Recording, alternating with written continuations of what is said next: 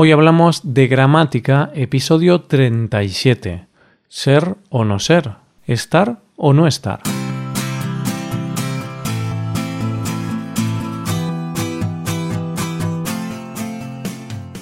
Bienvenido a Hoy Hablamos de Gramática, el podcast para aprender gramática del español cada semana.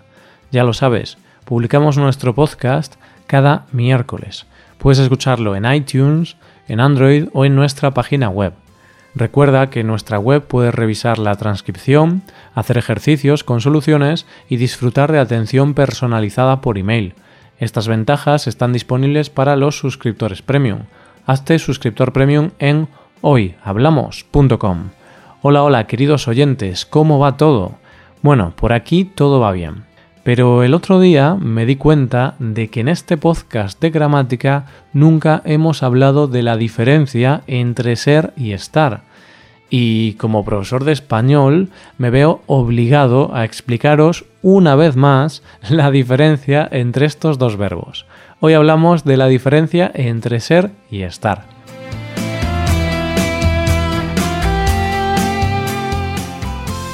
Cuando estaba organizando los temas para este podcast, no me podía creer que no hubiésemos hablado de la diferencia entre ser y estar.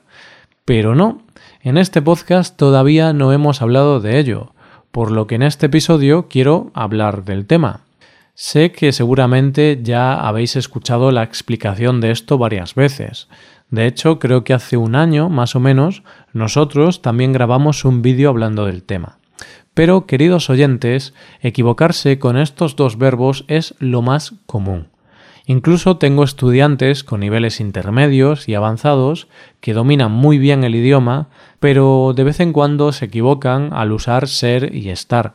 Así que vamos a verlo. Además es entretenido. Dos verbos tan parecidos pero a la vez tan diferentes. Qué poético. Seguro que alguna vez algún profesor o profesora te explicó esto del verbo ser y estar mencionando a Shakespeare. To be or not to be. en muchos idiomas, como en el inglés, solo hay un verbo para expresar esto, pero en español tenemos dos y por eso muchos estudiantes se confunden. En general, podemos decir que ser se utiliza para expresar cualidades esenciales o características permanentes de una persona o cosa, y estar se utiliza para expresar características o estados transitorios que dependen de circunstancias. O sea, estar se utiliza para características o estados temporales. Pero ojo, esto es una regla general que no siempre se cumple. Ahora vamos a hablar de los usos más concretos de cada verbo.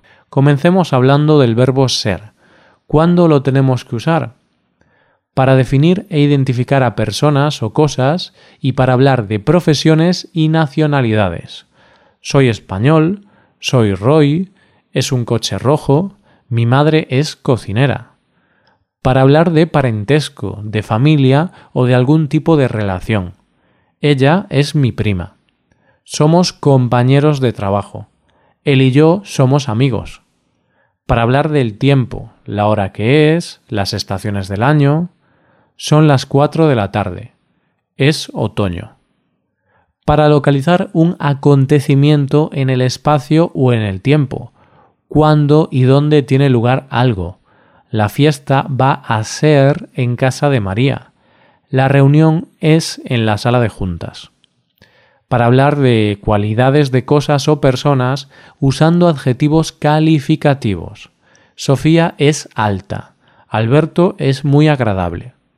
Cuando usamos ser más de, tenemos varios usos. Para hablar de la procedencia, soy de España, soy de Vigo. Para mostrar nuestra preferencia por algo. En mi casa somos de comer muchos vegetales. Soy de levantarme tarde. Vamos ahora con los usos del verbo estar. ¿Cuándo usamos el verbo estar? Para hablar de estados físicos y mentales temporales. Estoy vivo. Parece broma, pero al final estar vivo es temporal. Todos acabamos muriendo. Mi prima está embarazada. Después de correr 20 kilómetros siempre estoy muy cansado. Estoy preocupado. Yolanda está contenta porque ha ganado su equipo favorito. Para decir la localización de alguien o algo. Mi padre está en el centro de la ciudad. El móvil está en la mesa. Estaremos en España durante una semana. Para hablar de situaciones temporales. Este punto está muy relacionado con el primer punto de los estados físicos, pero la diferencia está en que cuando estas situaciones son temporales se usa estar, pero cuando son características duraderas se usa ser. Mis alumnos siempre hacen ruido, pero hoy es diferente. La clase hoy está tranquila. Mi habitación está limpia. Otros usos más concretos de estar son para hablar de profesiones temporales que no consideramos nuestra profesión real, estoy de camarero hasta que consiga trabajo de ingeniero. Para hablar del día que es hoy, solamente usando la primera persona del plural.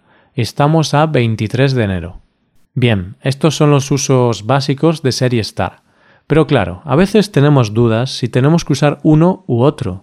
Y de hecho, muchas veces con un mismo adjetivo podemos usar ser y estar, pero estaremos expresando cosas distintas. Si usamos ser, nos referimos a que una característica es normal. Decimos que algo es así siempre. Por ejemplo, piensa en el adjetivo feliz. Si digo soy feliz, significa que vivo en un estado permanente y duradero de felicidad. Quizá tengo un buen trabajo, salud, una familia maravillosa y por todo eso soy feliz. Pero, por otro lado, si digo estoy feliz, estoy hablando de una felicidad más temporal, hablo de un estado más concreto. Quizá he hecho un examen y me ha salido muy bien y por eso estoy feliz. O quizá he recibido buenas noticias y esas noticias hacen que esté feliz. Otro ejemplo es con el adjetivo vago. Cuando alguien es vago significa que es perezoso, que no le gusta trabajar ni hacer muchos esfuerzos. Bien, pues según lo que queramos expresar, podemos decir soy vago o estoy vago. Si digo soy vago, significa que normalmente soy así, que casi todos los días tengo esa actitud hacia el trabajo. Sin embargo, si digo estoy vago, expreso que en ese momento concreto tengo una actitud perezosa, pero normalmente no soy así. Soy muy vago, siempre me levanto tarde y me cuesta mucho hacer las cosas. Hoy estoy muy vago, no me apetece hacer nada. Pensemos ahora en el adjetivo gordo. Hay gente que está gorda y otra es gorda. Si estás gordo significa que es algo reciente. Antes estabas delgado y ahora estás gordo. Pero si eres gordo significa que has sido así la mayor parte de tu vida. Así que si engordaste unos kilos hace unos meses, dices que estás gordo. Pero si alguien lleva 20 años con sobrepeso, pues decimos que es gordo. Por último, ¿Recuerdas el último uso que he explicado sobre el verbo estar? He dicho que se usa para situaciones temporales, pero cuando estas situaciones o características son duraderas, son la normalidad, se usa el verbo ser. Vamos, es lo que hemos visto en los últimos ejemplos con los adjetivos gordo, vago o feliz. Antes he puesto el ejemplo de mi habitación está limpia. Vale, pues de una habitación no podemos decir que es limpia, porque las habitaciones son objetos inanimados, es decir, no pueden ser limpias porque no tienen la capacidad de limpiar. Pero, sin embargo, puedo decir mi hermano es limpio. Y también puedo decir mi hermano está limpio. ¿Cuál es la diferencia? Pues si mi hermano es limpio, significa que tiene buenos hábitos de higiene, significa que normalmente se preocupa por su limpieza. En cambio, si digo que mi hermano está limpio, significa que en ese momento no está sucio, significa que no tiene suciedad o manchas en un momento concreto. Esto es todo por hoy. La semana que viene hablaremos de los cambios de significado que ocurren con algunos adjetivos cuando se usan con el verbo ser o con el verbo estar. Y es que con algunos adjetivos, según uses ser o estar, el significado puede cambiar totalmente. Ahora vete a nuestra web y haz los ejercicios con soluciones para practicar y aprender esta gramática. Para acceder a este contenido tienes que ser suscriptor premium. Si te haces suscriptor premium tendrás acceso a muchas ventajas. Podrás ver la transcripción y los ejercicios de este podcast, podrás hacer preguntas y recibirás atención individualizada por email. Hazte suscriptor premium en hoyhablamos.com. Y aquí acabamos. Muchas gracias por escucharnos. Nos vemos el próximo miércoles. Pasa un buen día. Hasta la próxima.